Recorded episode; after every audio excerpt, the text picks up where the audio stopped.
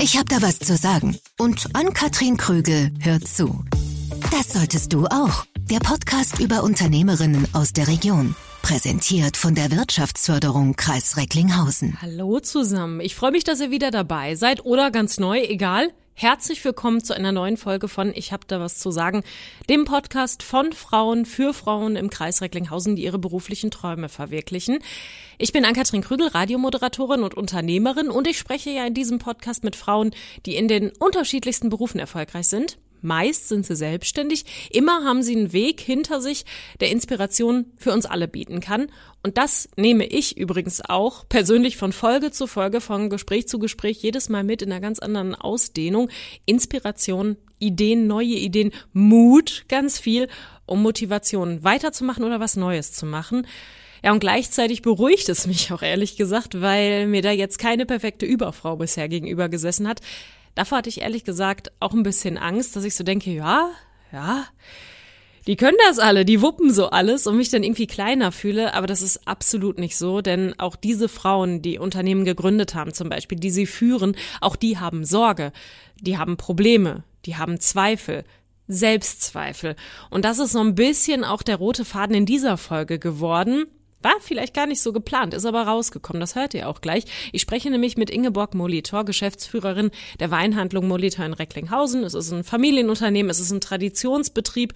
Er ist bekannt, er ist erfolgreich und trotzdem merkt man Ingeborg Molitor eine große Bescheidenheit an. Teilweise finde ich zu groß für das, was sie da hat und geleistet hat. Aber wer kennt das nicht von uns, oder?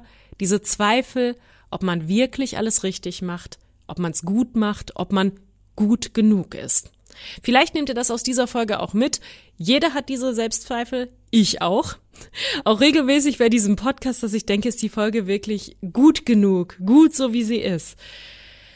Aber bevor es jetzt zwischen uns hier zu deep wird, steigen wir ein mit Folge 7 von Ich hab da was zu sagen. So, aber wenn wir jetzt hier schon so schön beieinander sitzen mit einer Tasse Kaffee in einer Weinhandlung, aber gut, Wein ist auch noch auf dem Tisch, da kommen wir aber gleich noch zu, starten wir mit einer ganz einfachen Entweder-Oder-Frage. Der Kaffee ist bei mir schwarz und bei Ihnen? Ein Hauch Milch drin. Ein Hauch Milch. Aber wie sieht's denn bei Wein aus? Weiß oder rot? Beides. Da unterscheiden Sie gar nicht. Nein. Gibt es keine persönliche Präferenz, wenn man im, im Weinhandel ist, dass man sagt, ja, also ich kenne alles mutmaßlich, ich kann alles verkaufen und weiß auch, wo die Nuancen sind, aber trotzdem meine Leidenschaft ist. Äh, knackig, trockene, klassische Weinstile. Okay, aber mhm. ob weiß oder rot ist da egal. Genau. Wie sieht's äh, bei Ihnen so ähm, arbeitstechnisch, organisatorisch aus? Lieber alleine oder im Team? Was sind Sie für eine Persönlichkeit? Ich bereite gerne alleine vor und bin dann gerne mit einem Team, das die Bälle aufnimmt. Sind Sie dabei dann eher Chefin, also die, die wirklich die Ansagen macht, oder kompletter Teamplayer auf Augenhöhe? Wo würden Sie sich da eher einordnen? Ich strebe danach, der Teamplayer zu sein. Ich bin auch froh, wenn andere dann die Verantwortung übernehmen. Zwischendurch ist das mal ganz schön, ja. wenn man nicht für alles verantwortlich gemacht ja. wird, ja. Aber trotzdem so, dass das Chefsein gehen und das Vorangehen müssen, das ist ja, ja klar. die Genetik einer Unternehmerin, klar. Äh, sind Sie eher strukturiert oder herrscht bei Ihnen auch schon mal das Chaos? Ja, zweiteres. da ging der Seitenblick, das sieht man jetzt natürlich nicht einmal auf den Schreibtisch, obwohl ich finde, also es ist ein aufgeräumtes Chaos. Man sieht ja ganz genau, da ist ein Berg mit Unterlagen ja, ja. und äh, ein zweiter noch und dann geht's ja eigentlich. Ja, so der Mittelweg. und da ist auch ganz oft der Wunsch äh, ein anderer, als die Realität tatsächlich mhm. widerspiegelt, mhm. vermutlich. Die letzte Entweder-Oder-Frage, Tradition oder Innovation? Eher Tradition.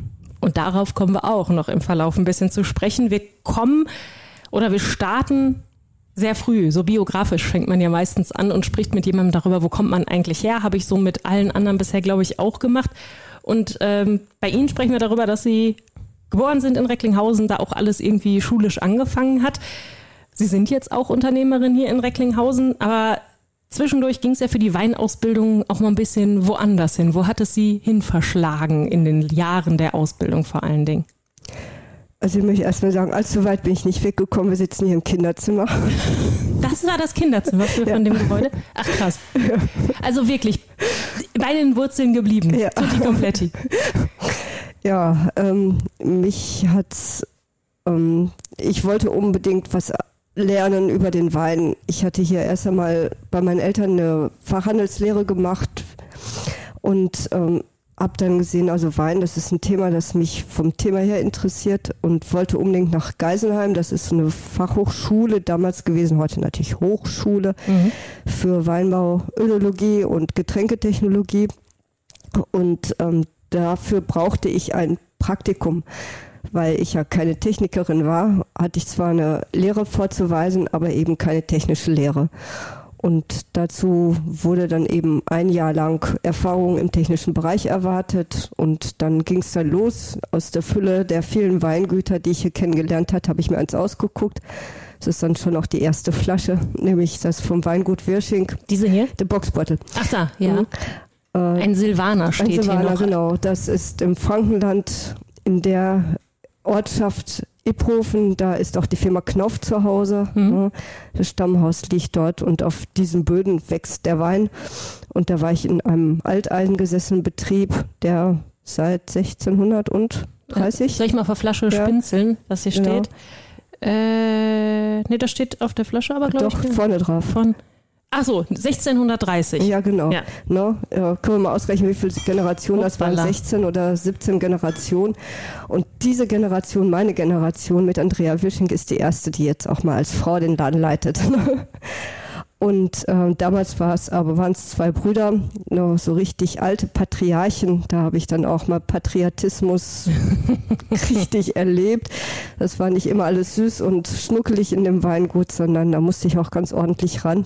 Es hat sie aber offenbar nicht abgeschreckt. Nee, das fand ich schon auch eine Herausforderung und ich bin zäh. Das ist dann so ein bisschen dieses aber jetzt erst recht Ding, ne? nee, ich stehe das durch und es ist auch ein Stückchen interessant. Also an dem, was mir vielleicht nicht so gut gefallen hat, war auch immer ein bisschen was dran, was mir auch gut gefallen hat, ne? Weil es habe in allem auch einen Sinn gesehen. Ne? Wenn ich jetzt in ein kleines Fass krabbeln sollte, weil ich schmal und dünn war, dann war ich natürlich beliebt für Fassputzen. Ist, äh, ist ein Geschmäckle mit dabei, klar, Ja. aber natürlich auch die Erfahrung auf der anderen Seite, so läuft der Laden Ja, wahrscheinlich. Ne? genau. Ne? Muss ja mal gemacht Ja. werden und ist auch irgendwie schön, fast von innen sauber zu machen.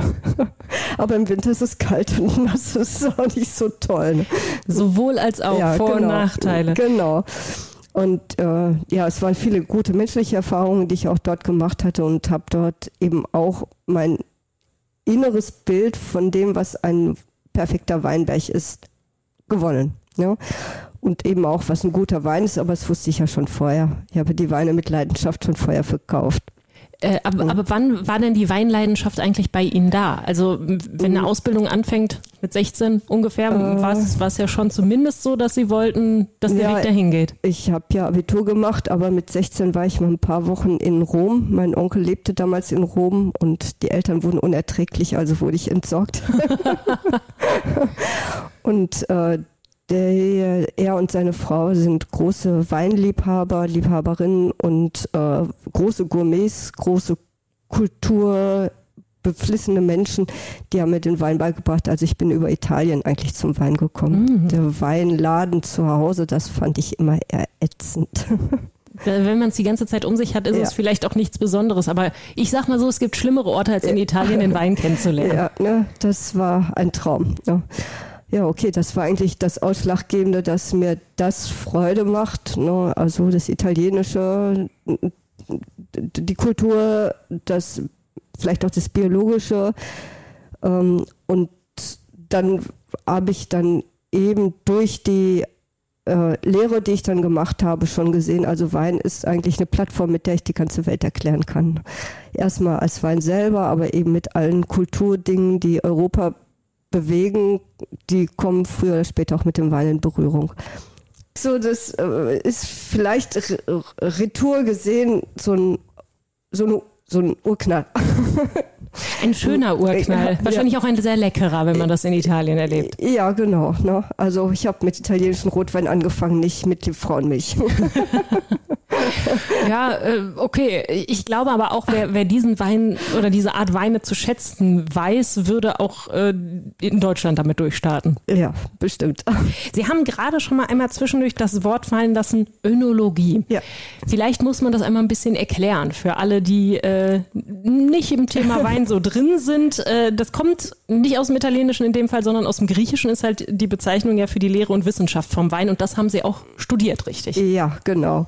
Also es gab damals eben diese zwei Möglichkeiten, entweder den Weinbau, alles was im Weinberg passiert, mhm. mit der Kellerwirtschaft zusammen studiumsmäßig zu erfassen oder eben der, die Getränketechnologie, da geht es dann auch um Fruchtsaft. Fruchtsaft Müller, die Tochter, war, ja. und der Josef Müller waren selber ja auch in Geisenheim, haben das Gleiche auch gelernt. Ähm, und dann eben die Önologie als besondere Spezialität dieser Fachhochschule, die ja mitten im Rheingau sitzt, also im Herzen der Weinproduktion für deutschen Riesling. Ist denn so ein Studium auch in Ihrem Beruf eine Voraussetzung, wirklich ein sicheres Standbein zu haben? Oder war das etwas, was Sie gesagt haben, das will ich, um halt den, den Background komplett zu haben, wenn ich hier bin? Oder diesen Beruf ausübe, möchte ich das haben? Ich wollte ja gar nicht den Weinladen übernehmen. Ich wollte weg von Recklinghausen. Hat super funktioniert, würde ich sagen. Ja, ja, Wir sitzen im Kinderzimmer. Ja, genau. Ähm, also mich hat die, Fas die Wissenschaft fasziniert. Ne? So dieses ähm, analytische, hm, welche Inhaltsstoffe machen das aus, dass der Wein so ist und nicht so ist das habe ich auch im Fruchtsaft kennengelernt. Auch da gibt es wahnsinnige Unterschiede, die man sensorisch feststellen kann. Wie spiegelt sich das eben in der Analyse wieder? Das fand ich jetzt großartig. Ne?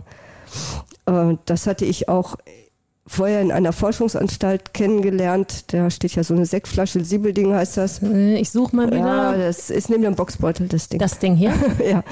Da, Wilhelmshof. Genau, hm? genau. Der Wilhelmshof war ein Weingut, das ich kennengelernt hatte, als ich auf der Bundesforschungsanstalt war. Ne? Und ähm, dort habe ich ja als Praktikantin einfach dann bei den Doktoren ein bisschen mitmachen dürfen und war oben in der Abteilung. Da gab es einen Aromaprofessor, der hat Weine in Gaschromatographen gesteckt und hat geguckt, welche Weinaromen dabei zu analysieren waren. Mhm. Weinaromen hat man ein schönes Spektrum sagen wir, von tausend verschiedenen. Also waren die Chromatographie-Papiere immer sehr lang. Ja. Und äh, das war schon großartig. Also die Faszination mhm. dahinter so ein bisschen für sie zu verstehen, nicht das, was im Glas ist, sondern das, was hinter der Flüssigkeit noch richtig ja, steckt. Ja, genau. Jetzt weniger aus der Schönheit eines Weins mhm. als Sommelier, wie das man dann im Restaurant macht, sondern eher so aus dem, was gibt die Chemie da wieder und wie kann man das erfassen, ne? kopfmäßig erfassen, was man sinnlich wahrnimmt. Ja, mhm. aber auch eine Leidenschaft dahinter. Ja, total. Mhm. So, das haben Sie jetzt gerade schon äh, angedeutet. Eigentlich wollten Sie das alles gar nicht, aber trotzdem 1995, ne, haben Sie dann hier alles übernommen. Ja. Warum denn dann doch?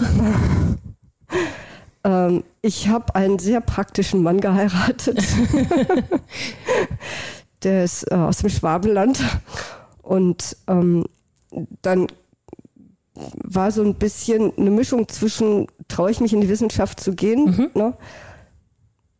war dann eher die Zögerlichkeit dann bei mir angesagt und die Frage, was mache ich denn, wenn ich einen Mann habe, entweder muss ich dann voranpreschen, einen Doktor machen und dann an einer Forschungsanstalt sein, das heißt, er muss mir hinterher reisen, denn meine Stellen werden rarer gesetzt sein als seine. Ja, ja. Oder ich beuge mich der Tradition. Ich bin die Frau, die vielleicht Kinder kriegt. Und welches Lebensmodell könnte dann für mich in Frage mhm. kommen?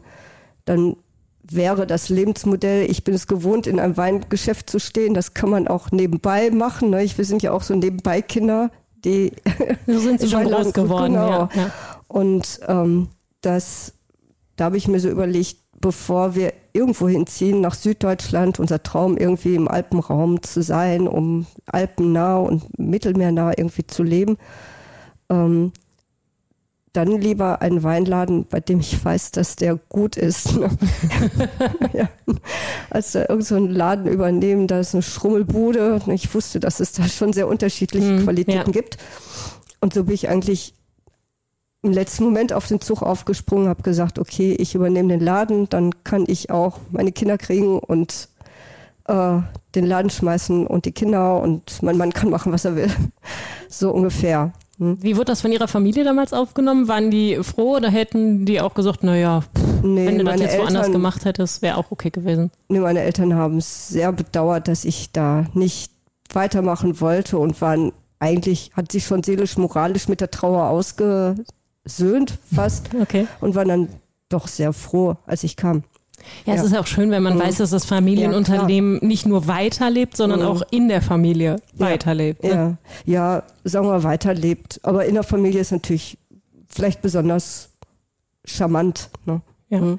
Wir haben ja, vielleicht hat man es am Anfang schon mal klirren hören, so ein paar Flaschen hier auf dem Tisch mhm. stehen, die so diesen Werdegang so ein bisschen mit begleiten. Zwei haben wir schon angesprochen. Ich würde einmal kurz ein bisschen zu einer anderen Flasche springen, die in, in der Ecke steht. Es geht um die Sektkellerei. Die haben sie ja auch in den 90ern gegründet. Ja. Ist das so der eigene Stempel dann nochmal gewesen von Ihnen zu sagen, ja, ich nehme ein Familie oder ich übernehme ein Familienunternehmen, mhm. aber das, das ist mein Ding, das mhm. ist nochmal was eigenes? Ähm, ja, mein Mann und ich haben uns hier in Geisenheim, da in unserer Forsch äh, Quatsch, Fachhochschule kennengelernt. Und ähm, da gab es ein wunderbares Praktikum, in dem wir Sekte eben in kleinsten Mengen machen durften als Studenten. Na, jeder, die meisten Studenten waren ja aus Winzerfamilien ja. und hatten dann immer ein paar hundert Liter mitgebracht und so haben wir uns dann bei befreundeten Winzern dann den Rose, Wein geholt und das dann zwei, dreimal durchexerziert. Offiziell darf man das nur einmal. Wir haben es immer heimlich mehrmals gemacht, sitzen geblieben. Und ähm, ich habe mir so überlegt, wenn ich den Laden übernehme, dann baue ich ja auf einer Tradition auf, die mein Großvater als Weinkellerei gegründet ja. hat. Und äh, um das so ein bisschen wieder leben zu lassen, dachte ich, das mit dem Sekt, das ist ziemlich einfach ohne großen, Technik, großen technischen Aufwand kann ich Sekt in dem Haus produzieren, in dem vorher Wein gemacht wurde. Mhm. Der Weinkeller riecht wieder so ein bisschen nach Wein und nach Sekt und äh, muss geputzt werden. Das riecht ja auch gut, wenn so ein Keller frisch geputzt ist und es passiert etwas und ich bin ein bisschen am Produkt dran und kann etwas erzeugen. Und da war ich mit meinem Mann auch zusammen. Das haben wir so, also auch gemeinsam irgendwie gestemmt, weil das äh, es war jetzt nicht so eine Selbstverständlichkeit. Sekt unterliegt ja nicht nur lebensmittelrechtlichen, weinrechtlichen mhm. Aspekten, sondern eben auch zollrechtlichen Aspekten, weil eine Sektsteuer drauf ist. Und wie kriegen wir denn jetzt hier diesen Rohsekt zu uns nach Recklinghausen? Das äh, muss ja irgendwie alles ausbaldowert werden. Das hat auch viel mein Mann gemacht. Ja, und es hat funktioniert. Und das ist immer nur ein Spiel Bein vom Laden. Also es ist jetzt keine Produktionsstätte, okay, ja. aber es ist etwas, was groß genug ist, dass man äh, dran herumprobieren kann und klein genug ist, dass es keine wirtschaftliche Bedeutung hat. Ne? Ja, ja. Ähm, also ein Liebhaberprojekt schon. Äh, ja, es ist Liebhaberei, aber es äh, ist auch ein Krönchen hier für den Laden, mhm. weil mhm. man auch eben die Gäste herunterführen kann und es ist so ein sich selbst auch mal wieder einordnen, weil ich jedes Mal lerne, dass es gar nicht so einfach ist, so den perfektionistischen Ansprüchen Genüge zu tun. Ja, ja, das ja. könnte immer noch besser sein als das, was man da so macht. Und das zieht den auch immer wieder runter. Den ganzen Tag sitzen wir da und beurteilen irgendwelche Weine und kritteln rum. Und äh, da merkt man schon, muss man vorsichtig sein. Um was ganz Großes zu machen, bedarf es schon ziemlich viel können. Ne? Ein starker Satz. Ein, und die Erkenntnisse halt, ja, müssten vielleicht ein paar mehr Leute auch haben, die äh, öfter mal rumkritisieren. So, da sind wir jetzt bei der, bei der Innovation ja schon so ein bisschen gewesen, aber vorhin hatten Sie ja auch gesagt, dass Sie eher auf Tradition setzen. Was sind denn Dinge, die Sie doch dann von Ihren Eltern oder aus der Generation noch davor beibehalten haben hier? Was ist wirklich Traditionsunternehmen Molitor? Also den Keller habe ich übernommen, die ganzen Räumlichkeiten habe ich übernommen.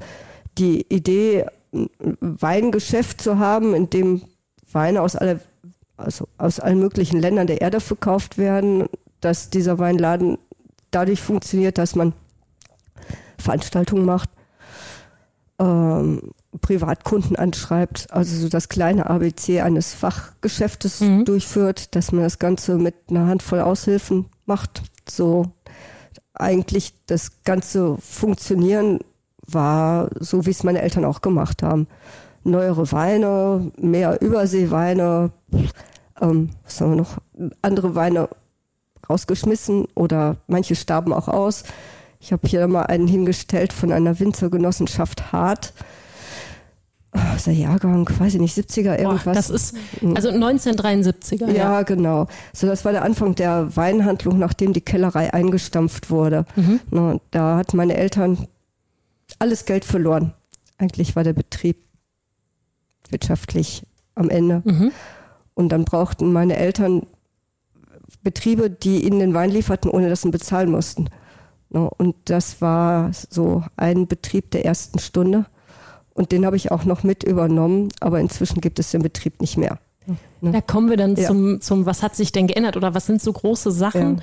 wo Sie gesagt haben, das funktioniert für mich persönlich vielleicht einfach nicht mehr als, als Unternehmerin jetzt hier, das ändere ich. Gibt es da etwas, was besonders auffällig war, unternehmerisch gesehen, was Sie abgeändert haben? Also bei uns gab es noch die sogenannten Kommissionslager. Das ist dann eben, man bekommt den Wein geliefert und rechnet ja. den monatlich ab. Das wollte ich dann nicht mehr machen. So, das war jetzt mal so eine praktische Geschichte. Das ist wirtschaftlich so als Erklärung, macht das wenig Sinn oder warum haben Sie das abgeschafft? Ja gut, man muss das monatlich äh, abrechnen. Mhm. Eigentlich ist das ja ganz bequem, weil man eben nur bezahlt, was man tatsächlich gebraucht ja. hat. Ähm, ich, äh, es ist ein kleiner Verwaltungsaufwand, das monatlich zu machen. Ja. Ähm, es ist aber auch so ein, es ist eine andere Motivation. Also ich sage das jetzt mal emotional. Es ist eine andere Motivation, wenn man jetzt einen Wein aus Frankreich gekauft hat und hat jetzt diese Palette Wein da liegen. Da muss man die verkaufen, weil man sie ja bezahlt hat. Ja, ja. ja ne, das Geld ist schon weg, dann muss man wieder reinkommen. Ja, genau, so ne? Kommissionslager ist dann immer nur so zweite Liga. Mhm. Ja, das verkauft man erst dann, wenn man die anderen Sachen äh, nicht mehr verkauft. Was aber ich, nicht hieße, dass das jetzt schlechtere Ware nein, wäre, ne? Nein, aber es braucht auch alle paar Jahre mal einfach neue Weine im Geschäft. So, ne? so solche Sachen haben uns ja jetzt über ein bis anderthalb Generationen begleitet. Solche Weine habe ich jetzt auch wieder im Laden. Und jetzt die nächste Generation einsteigt, denke ich mal, die wird auch mal alte Töpfe abschneiden, weil die einfach was Frisches braucht für sich selber. Ne? Also man ist ja ein emotionales Wesen, das sich hinter seine Weine stellt, aber auch für die Kundschaft, die kommt. Da gibt es eine Kundschaft, die will immer den gleichen Wein, aber es gibt auch Kunden, die kommen ins Geschäft, die möchten natürlich auch nach fünf Jahren immer den Pfälzer Grauburgunder vielleicht doch mal einen anderen Wein haben ja. und ein anderes Etikett und so etwas. Und so ist es mir ja auch gegangen. Also es musste einfach auch weg, vielleicht weil ich schon so lange kannte. Jetzt äh, sind Sie, zumindest stand jetzt aktuell in diesem Podcast, die Unternehmerin mit der meisten Berufserfahrung. Mhm. Wenn Sie jetzt zurückschauen, würden Sie nochmal übernehmen, ein Familienunternehmen, oder würden Sie sagen, nee, dann gründe ich eher neu? Mit dem Blick jetzt auf Ihre Erfahrung zurück. Übernahme oder Neugründung nochmal? Also theoretisch, also rein äh, praktisch war das ja eine Neugründung, was ich gemacht habe. Ich glaube, ich würde das wieder machen, aber ich würde mich besser vorbereiten. Ich würde mehr noch meine Welt rumlaufen oder mich irgendwie selbst beweisen, bevor ich den Betrieb übernehmen würde. Dann in Form mhm. von Praktika bei anderen Unternehmen? Ja, oder entweder wie? Weltreise oder sagen wir mal, bei mir wäre es eine Doktorarbeit gewesen, die mhm. tatsächlich durchzuziehen. Ne? So, das glaube ich wäre jetzt so für mich nochmal gut gewesen, woanders ne, zu zeigen, was ich kann, egal ob das jetzt im Betrieb dann mal gebraucht würde oder nicht. Würden Sie rückblickend sagen, es war damals einfacher vielleicht zu gründen äh, als heutzutage oder war es damals einfach komplett anders oder hat sich eigentlich gar nicht so viel getan? Ich würde sagen, da hat sich nicht viel verändert. Also es wird ja eher den jungen Menschen sehr sie, nicht leicht gemacht, aber sie werden sehr gefördert, noch mehr als ich. Aber ich bin eigentlich auch sehr wohlwollend empfangen worden von allen. Ne? Alle haben sich gefreut, dass dieser Laden übernommen wird und dann von Familienmitglied. Also da sind mir nie Steine in den Weg gelegt worden. Gab es denn damals mhm. auch sowas wie ein Starter-Center oder eine Wirtschaftsförderung, ja. wie wir sie jetzt im Kreis Recklinghausen haben, die da auch unterstützt? Ja, gab es alles. Aber heutzutage ist die Information dann vielleicht einfacher und die Förderung größer. Oder ja. was macht da Ihrer Meinung nach den Unterschied? Also was mir auffällt, ist vor allen Dingen hier das Thema Frauenförderung ist ja nochmal ein bisschen spezifischer, nochmal aufmerksamer. Ähm, es gibt mehr sagen wir, Vorbereitungsmöglichkeiten, sich auf das einzustellen, was wirklich auf einen zukommt, nämlich tatsächlich Management. Ne? Mhm. Also das finde ich schon ganz gut, wenn man da so ein bisschen Ahnung davon kriegt, wie man sagen wir, äh, äh, auch psychologisch mit Mitarbeitern umgeht, wie man mit einem schwierigen Kunden umgeht, wie man äh, vielleicht tatsächlich sich ein bisschen mehr um Kostenrechnungen kümmert, ne, ohne Angst vor zu viel Kokolorus auf der Verwaltungsebene zu haben. Ähm, ja, also das glaube ich schon, wie man sie mit sich selber klug umgeht, ne? dass man einfach erkennt, gut, es gibt äh, viel mehr Kräfte, als man selber ahnt, aber es gibt auch mal die kluge Erkenntnis, dass eigene Grenzen auch nicht so schlecht sind zu erkennen.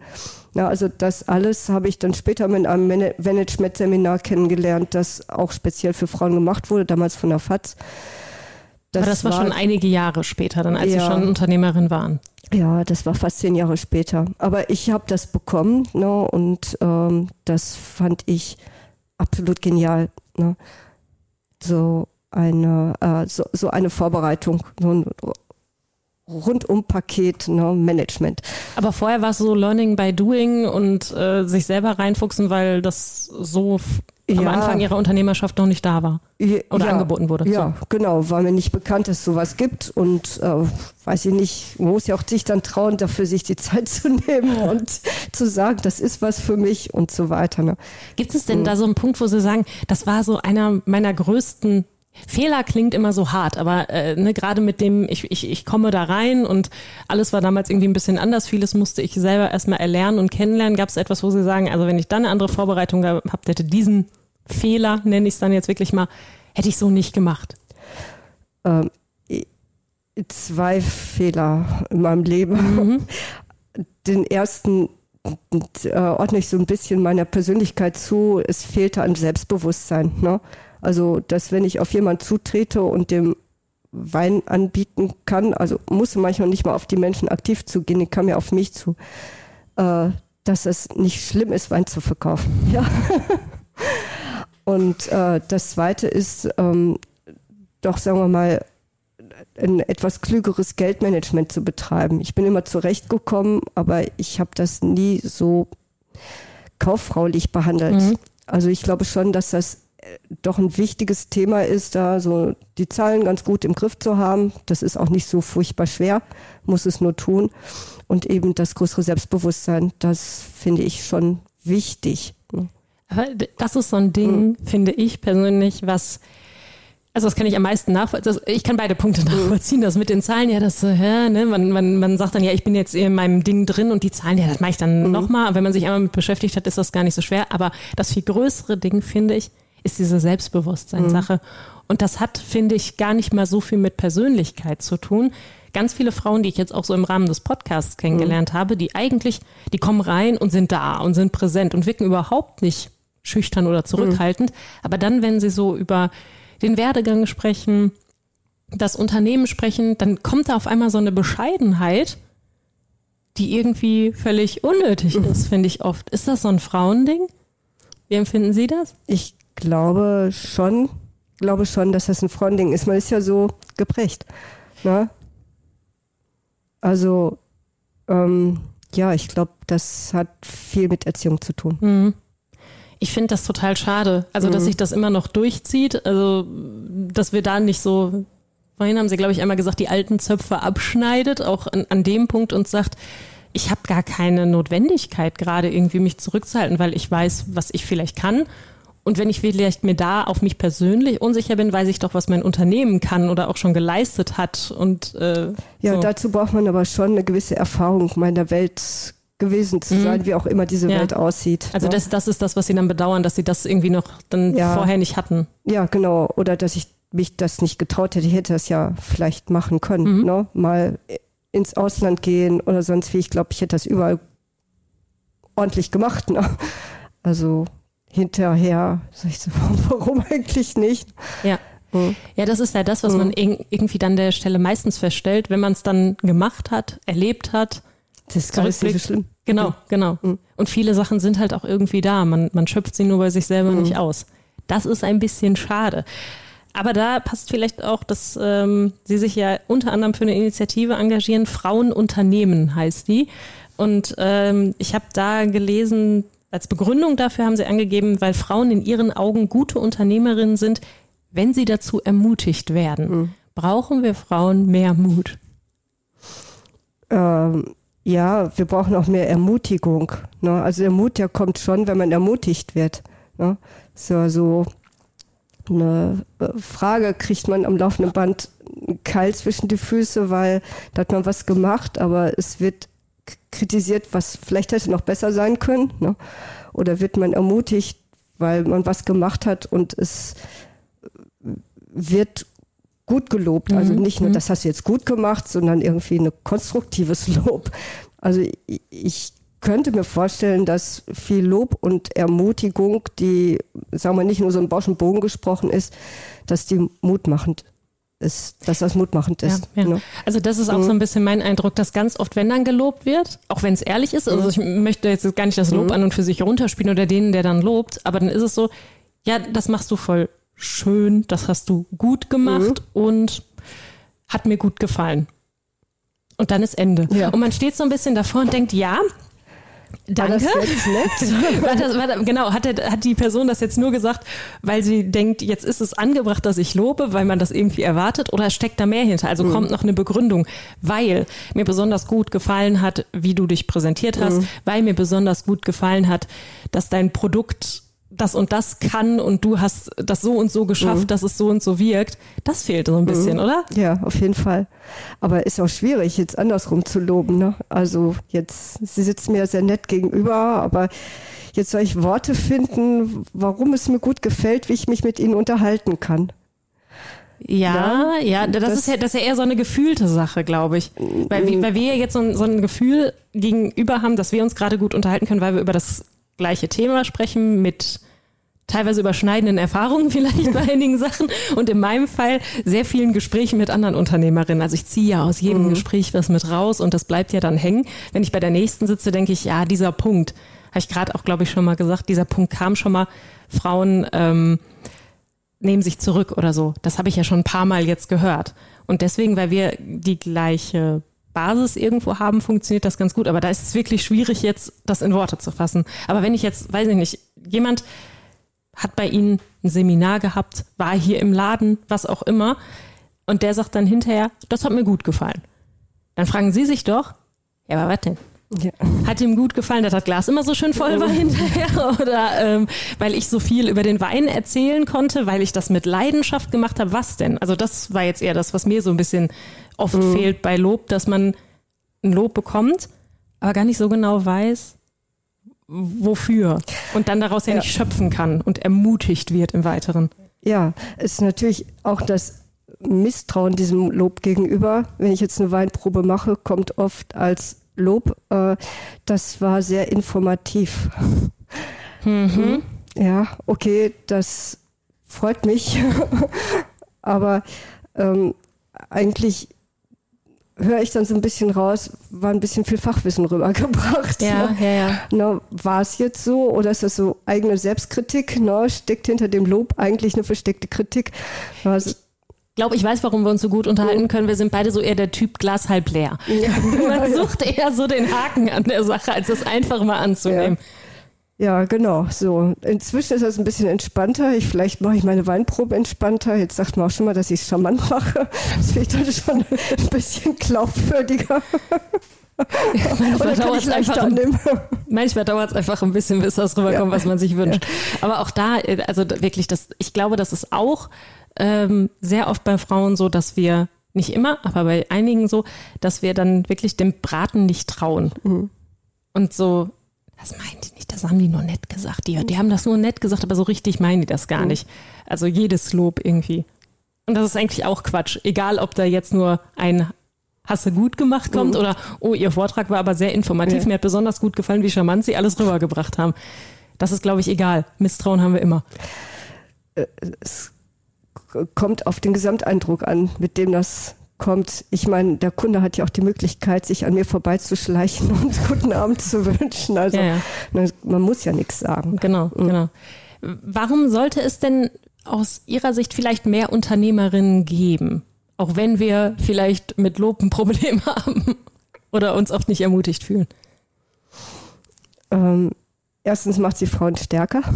Na, also Was Unternehmerin als, sein? Ja, also ja. mehr Unternehmerinnen macht auch die Gesellschaft die zur Hälfte aus Frauen besteht, stärker. Meiner Meinung nach, ne, eine Frau versteckt sich heute immer noch zu häufig hinterm Mann. Ist mein Wahrnehmen. Beruflich oder privat? Beides. Mhm. mhm. So mein, mein Wahrnehmen auch in der jüngeren Generation ist vielleicht besser geworden, aber ist doch noch ein sehr starkes ich spiele in der zweiten Reihe oder ich spiele über meinen Mann meine Wünsche aus. Ne? Ähm, ich glaube, dass eine Gesellschaft als, als Gesellschaft äh, äh, eleganter mit den äh, wirtschaftlichen Themen umgeht, als wenn wir eine reine, hm, also so stark von Männern dominierte Wirtschaftlichkeit haben. Ja ich glaube, dass die Wirtschaftlichkeit, so wie wir sie heute kennen, ja überhaupt eher ein männliches Thema ist als ein weibliches. Immer noch, ja. Ja. Seitdem es Wirtschaften gibt, in dem Sinne, nennen das jetzt mal Kapitalismus. Ne? Vorher gab es ja auch andere Wirtschaftsformen. Ähm, aber das war vorher ja auch schon immer eher Machtgeschichten sind immer eher männlich besetzt. Ich sage jetzt mal, seitdem der Mensch sesshaft ist. ähm, das glaube ich, ähm, ganz sicher. Und für die Frauen selber äh, ist es Freiheit. Ne? Freiheit zu lernen, Freiheit zu üben. Ähm, ja, und damit eben auch selbstbewusster und stärker zu werden. Ne? Also es ist doch ein großer Sprung für eine Persönlichkeit, entweder einen eigenen Betrieb zu haben oder eben auch in der Führungsposition, irgendwie eine verantwortliche Position zu übernehmen, die über Familie hinausgeht da möchte ich ja nicht die Familie mit klein reden. Ich habe ja keine Kinder bekommen, kann es nicht beurteilen, wie das ist, so drei Kleine regelmäßig in den Kindergarten zu bringen und in der Schule zu begleiten und zu gucken, dass sie die Unterstützung bekommen, die sie brauchen und so weiter. Ich glaube, das ist sehr, sehr ernst zu nehmen. Aber ähm, ich glaube, dass die meisten Frauen eben darüber hinaus, äh, sagen wir, ihre, ihre wahre Kraft dadurch entfalten können, dass sie etwas erwirtschaften. Mhm. Ne? Über, über eine Familie hin, hinaus oder als Alternative zu einer Familie oder wie auch immer. Ähm, ja, und da ist ein eigenes Unternehmen das Freiste, was man machen kann. Weil es genau die eigene Persönlichkeit dann nochmal mehr widerspiegelt, als wenn ich, auch wenn es engagiert ist, in einem anderen Unternehmen arbeite. Ja. Wahrscheinlich. Ja, genau. Also man äh, hat, sagen wir mal, jetzt keinen Chef mehr. Man hat jetzt vielleicht andere Verhältnisse, die man mit den Mitarbeitern üben müsste. Aber sagen wir mal, im Worst Case, wenn es mit dem Team nicht funktioniert, hat man immerhin die Fäden in der Hand, selbst zu entscheiden, na, will ich diesen Mitarbeiter oder will ich ihn nicht haben. Ja. Ne? Ich habe auf der anderen Seite mit Frauen auch nicht immer nur gute Erfahrungen gemacht. Also ich habe einen Betrieb gehabt, in dem ich hauptsächlich Frauen und wenig Männer beschäftigt habe, was ja eigentlich ganz toll klingt. Mhm. Aber Frauen sind nicht immer einfach. Also ich bin jetzt sehr froh, dass ich einen Haufen Männer im Betrieb habe. Das geht besser. Ne? Also ja, aber die Erfahrung äh, muss ich an der Stelle auch sagen, mhm. da bestätigen vielleicht auch Ausnahmen die Regel, aber offenbar haben wir äh, da irgendwie ein Ding zueinander. Ich kann auch besser oft mit Männern mhm. arbeiten. Ich weiß nicht, woran. Meinen Sie? Ne, ja, die Frauen sind ja immer subtil ne, und wittern einen Braten, den es nicht gibt. So wie bei dem Lob gerade. Ja, mhm, genau. Mhm. Ne, und äh, sind genauso subtil in, ja, sagen wir, in dem, was sie äh, ausdrücken wollen und sagen es oft nicht. Ne, also gibt viel Schleicherei. ja, leider, ne, ja. So, so, etwas, weil sich eben nicht klar äußern können oder äußern wollen, in dem, wo sie ähm, Wünsche, Nöte haben oder vielleicht das auch nicht ganz so klar haben, ne, mit sich selber nicht ganz klar haben und daraus eben ein sehr ineffizientes äh, Teamding im Sinne der Sache ist. Ne? Also das Team selber funktioniert, aber es ist die Frage, ob das Team auch in der Sache funktioniert. Ne? Mhm. Ne? Dass endlich der Keller aufgeräumt wird, dass endlich die Ware richtig ausgezeichnet wird, dass ähm, endlich die Gläserspülerei nicht jedes Mal neu besprochen werden muss oder ähnliche Sachen. Ne? Ähm, das ist mit Männern einfacher. Vielleicht ist das auch so ein, so ein kleiner Appell für alle, egal in welcher Position sie jetzt gerade sind, die uns zuhören, dass sie einfach mal für sich schauen, bin ich wirklich klar in dem, was ich für mich will, mhm. was ich beruflich will und strahle ich das auch aus und fordere ich das auch ein, weil mhm. am Ende ist das für mich als Person ja mindestens genauso wichtig wie für meinen Chef mhm. oder das gesamte Unternehmen oder Team, mhm. dass ich halt wirklich klar bin in dem und letzten Endes profitiere ich ja auch davon wenn ich ganz klar sage, das möchte ich erreichen, da möchte ich hin, so passt mir das nicht. Gut, da ich ja selber zu den Unklaren gehöre, muss ich da immer sehr vorsichtig sein. Also, ich würde das auch nicht unterschreiben komplett, ja, aber ja, aber, ich versuche den Appell da drin. Ja, äh, ich versuche es mal so zu sagen, es ist vielleicht wichtig, sich mit den Menschen zu umgeben, die einen ergänzen. Mhm. Ne, wenn man selber vielleicht nicht klar ist, tut einem klarer ganz gut. Ne, wenn man selber ganz klar und stringent ist, kann man vielleicht einen Kreativen auch ganz gut um sich herum brauchen, der ein bisschen die die weichen Dinge macht. Also das Chaos noch mit, mit reinbringt oder was? Äh, nicht unbedingt. So dieser Weiche macht vielleicht auch all die Dinge, die der Klare nicht macht. Der Klare macht jetzt seinen Schreibtisch von A bis Z mhm. und dann legt den Schreibtisch beiseite und geht ins Sportstudio. Ja. So, dann ist aber der Laden noch nicht fertig. Ne? Dann ist noch, was weiß ich, sind noch drei Gläser zu spülen und sind noch die Rollladen runterzumachen, die Kasse noch abzurechnen und der Arbeitstisch aufzuräumen und vielleicht müssen noch Sachen für morgen kaltgestellt werden und ich weiß nicht, so diese tausend Kleinigkeiten, ich setze das ja so mit dem Haushalt gleich. Ja, ne? ja. Ne? Und diese feinen kleinen Kleinigkeiten, die werden schon eher von den Weichen gemacht, nicht von den Klaren, die die Prioritäten setzen. Wie nehmen Sie denn so aktuell die Unternehmerinnenschaft hier im Kreis Recklinghausen wahr? Wenn Sie sagen, es müsste eigentlich nur noch, noch mehr Unternehmerinnen geben, kennen Sie so hier die Strukturen ein bisschen? Haben Sie einen Überblick, wie es hier bei uns aussieht? Also bei der Industrie- und Handelskammer sind taffe Frauen. Ne? Da, die Melanie Baum ist äh, Gerade noch in der letzten ja, Podcast-Folge ja, Also coole Frau, also man könnte sagen, Vorbild. Ja, ja, ne? total. Mhm. Ähm, in, hier in meinem Kreis äh, hat sich so eine ganz nette Partnerschaft mit äh, Sarah Londy ergeben. Die hat so einen kleinen französischen mhm. Weinladen, zieht jetzt gerade um, macht ein bisschen Bistro dann dazu. Ja, ja. Und dann mit äh, Susanna Großmann, die ich ja schon seit längerem auch kenne. Ne? Da weiß ich nicht, welche von den dreien ich toller finden soll. Ne? Susanna ist natürlich eine tolle Managerin, ne? verantwortet auch am meisten, aber die anderen beiden finde ich großartig, weil sie so die Sache aus sich selbst heraus machen mit einer starken Inspiration, eine starke Idee, starke Ideen, die sie erleben und äh, dabei sehr verlässlich sind bei allem, was man tut. Also das ist so Dream Team. Da sind wir schon fast in der Abschluss- und Inspirationsrunde. Ja, also wir, wir können daraus aber schließen, wir haben hier im Kreis Recklinghausen ja. tolle Unternehmerinnen, mhm. die viel erreichen wollen, mhm. viel schon erreicht haben mhm. und halt immer weitermachen und dadurch halt Vorbilder sind. Ja. Bevor jetzt unser Kaffee ganz kalt wird, den haben wir am Anfang der Aufnahme, und ich habe noch am Anfang der Aufnahme gesagt, wir können noch eine Kaffeetrinkpause ja. machen, sind wir jetzt äh, durchgekommen mhm. zur Abschlussrunde. Und äh, diese vier Fragen möchte ich Ihnen natürlich auch stellen. Jetzt habe ich es ja gerade schon so ein bisschen gehört.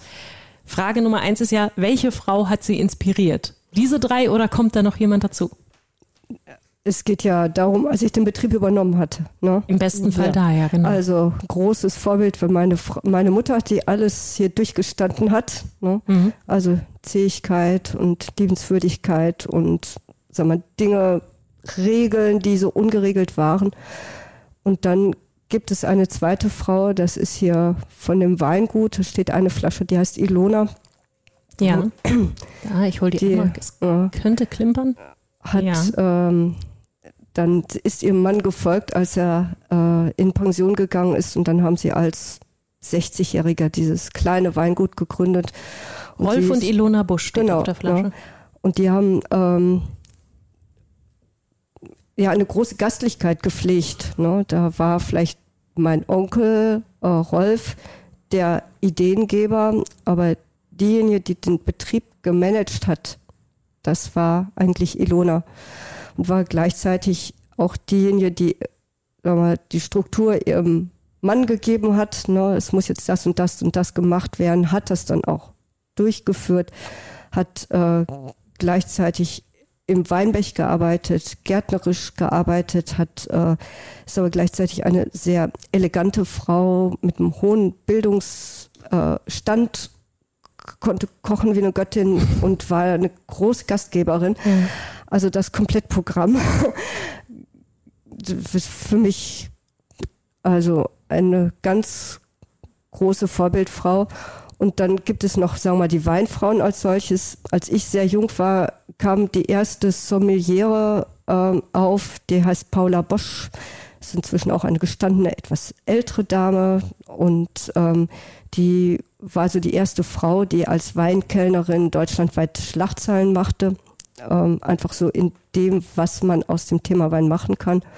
Und dann gibt es eine Engländerin, Gentis Robinson heißt sie, das ist somit die größte Weinfrau der Welt, äh, die vielleicht auch die größte Weinkompetenz der Welt. Und äh, ich konnte sie einmal persönlich erleben. Das ist dann schon großes Kino. Ne? Beeindruckende ja, Persönlichkeit. Ja, ja. Hm.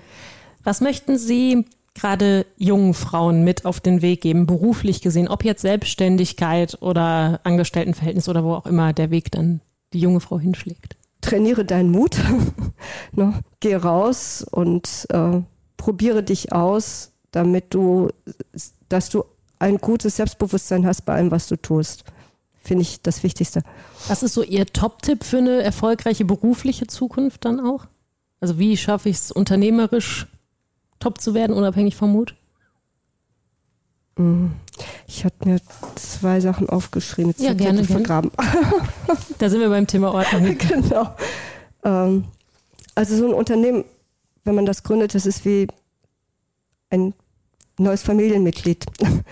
Also das muss man, also dass das so angenommen wird, nicht nur wie ein Kind, sondern eigentlich schon wie ein großes Kind, mhm. ne, das äh, kraftvoll gepflegt und äh, gehegt werden muss. Und sagen wir, diese innere Begeisterung, diese innere Motivation, die muss da sein, damit sie, äh, damit das Unternehmen auch wirklich gut funktioniert. Wenn man das nur so nebenbei macht, finde ich, ist das ein unglückliches, unglücklicher Ansatz.